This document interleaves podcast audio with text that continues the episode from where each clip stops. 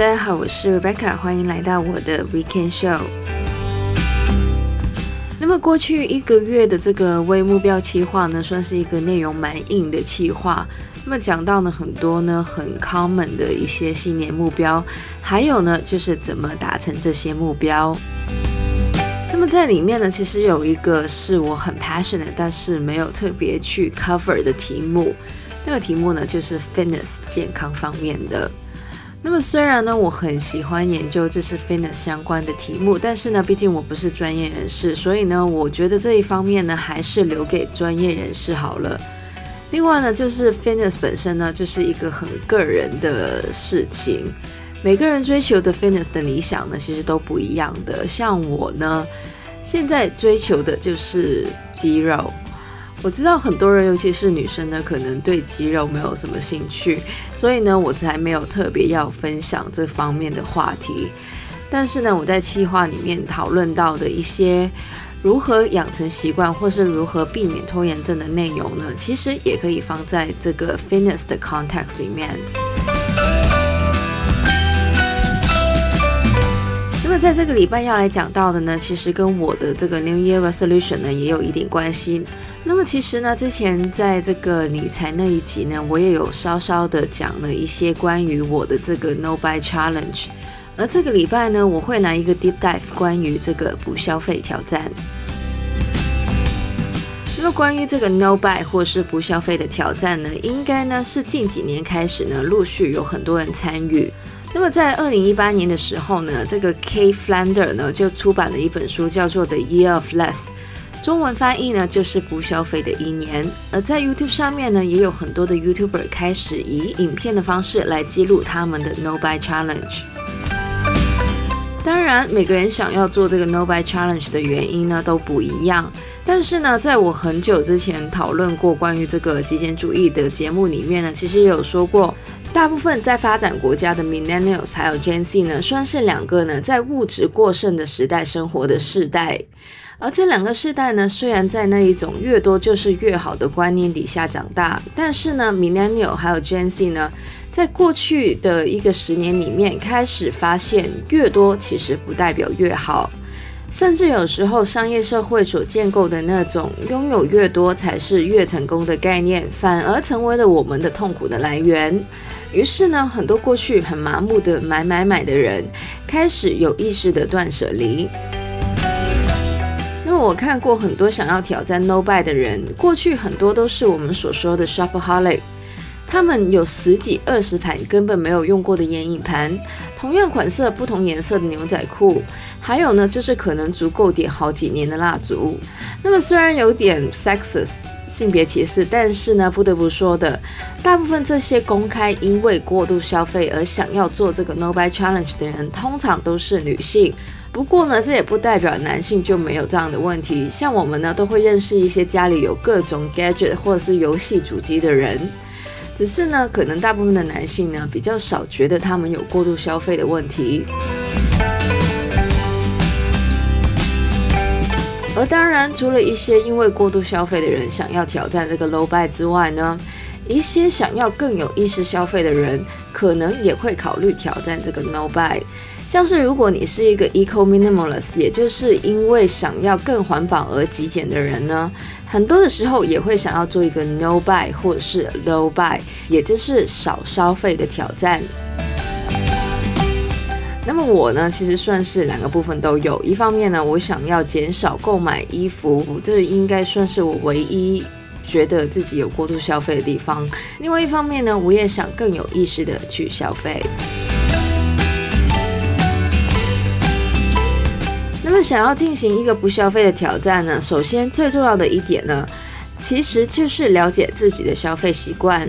那么在这一部分呢，其实我之前已经提到了好几次了，就是记录大家的消费。那么不管大家是要做这个 No Buy Challenge 还是要存钱呢，我都建议大家可以花一到两个月的时间来记录自己每天的消费。那么我其实呢，之前已经也有说过，我坚持这个习惯呢，已经有好几年了。我是用一个 Google Excel 来记录自己的消费的。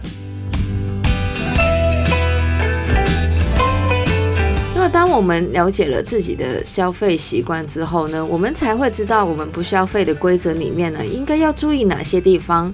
像是如果我们发现，在一个月的时间里面，我们竟然会花五百块的港币在 Take Away Coffee 的话，我们就可以检讨一下，这是不是我们需要改善的地方。或是如果我们每个月花一千块港币在彩妆上面，我们又是不是要改善这一方面呢？就像我之前所说的，每个人想要进行 no buy 的原因都不一样。我想要减少开支的地方，可能不是你想要减少开支的地方。所以，以记录消费的方式来了解自己的消费习惯，其实是很重要的。以很多有进行这个 no buy challenge 的 YouTuber 为例，他们很多都有买太多彩妆或是衣服的问题。于是，他们的 no buy 规则可以是不买新的彩妆。只买用完并且没有替代品的彩妆，可以接受别人送的彩妆，但是呢，不可以要求别人送彩妆用品等等的。当然，这些都是一些非常个人的规则。大家虽然可以找到不同 YouTube 的 No Buy Challenge 的规则，但是这些都是根据他们的消费习惯而来的。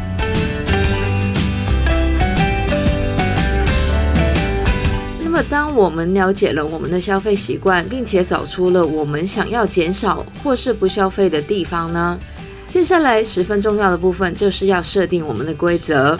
那么我们在之前的微目标计划里面呢，其实也有讲过，就是运用这个执行意图还有预备方案呢，来让我们可以更容易达成我们的目标。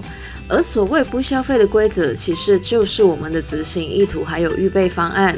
当我们有一个清楚明了的规则，我们就可以更容易的达成我们的目标。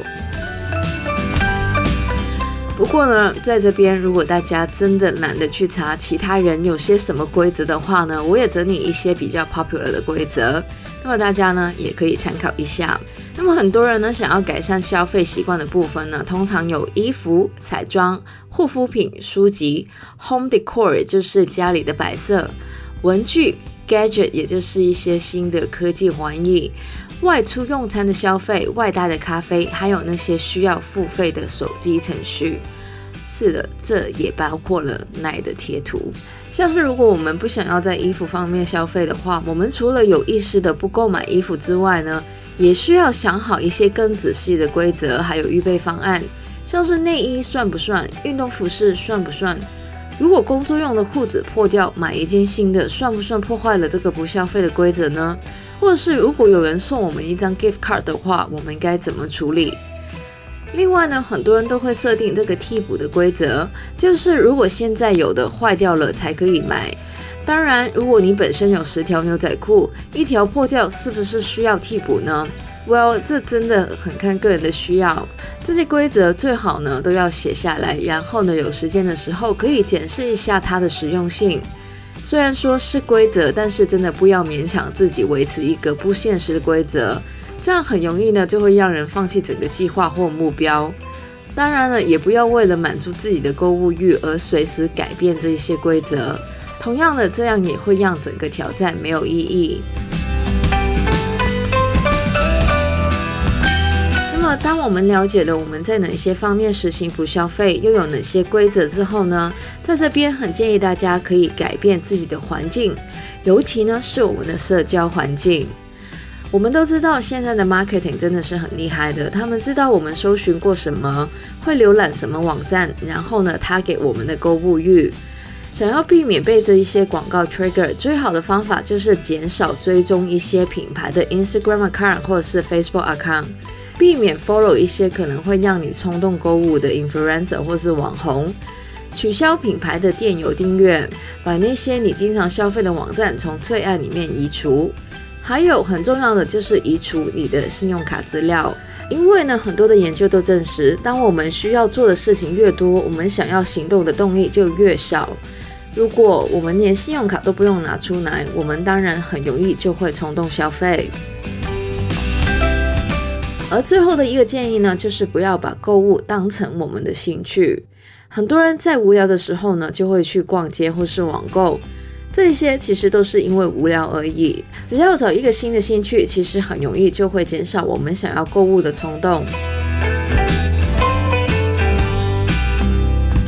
那么这个 No Buy Challenge 呢，算是一个蛮 hardcore 的挑战，尤其是如果大家想要挑战不消费一年的话。但是呢，如果大家只是想要更有意识的消费呢，其实也不需要挑战一整年。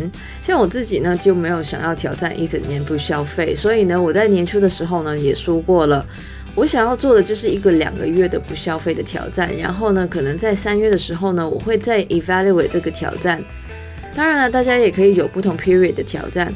我觉得这个其实是可以很 flexible 的。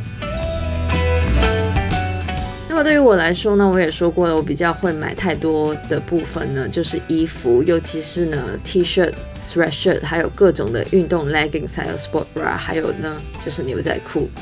其实呢，我现在看不出我有任何需要买新的。就算呢我有一件 T 恤破掉了，我还有很多的 T 恤。而像是彩妆还有护肤品呢，我本身其实也是一个 replacement 的 mindset，而且呢彩妆本身真的很难用完。那么最后呢，就是书的部分呢。我现在呢是规定自己每个月不买超过两本书，这对于我来说应该是很 OK 的量吧？我想还不知道，但是书对于我来说算是也是蛮困难的。嗯，但是这是一个 challenge 嘛。而除了这个 replacement 之外呢，我也希望如果我真的需要买东西的话呢，也会先考虑这个找二手的。找不到的话呢，才会想要买新的。那么，如果大家也想要挑战这个不消费的话呢，希望以上的整理可以帮助到大家。那么，如果大家喜欢我们节目的话呢，可以在不同的 podcast 平台上追踪或点评我们的节目。我们的节目会在每周日的八点钟更新。那么，快要过这个农历新年呢，在这边呢，希望大家有一个美好的新年假期。谢谢大家收听，我是 Rebecca，我们下个礼拜再见，拜拜。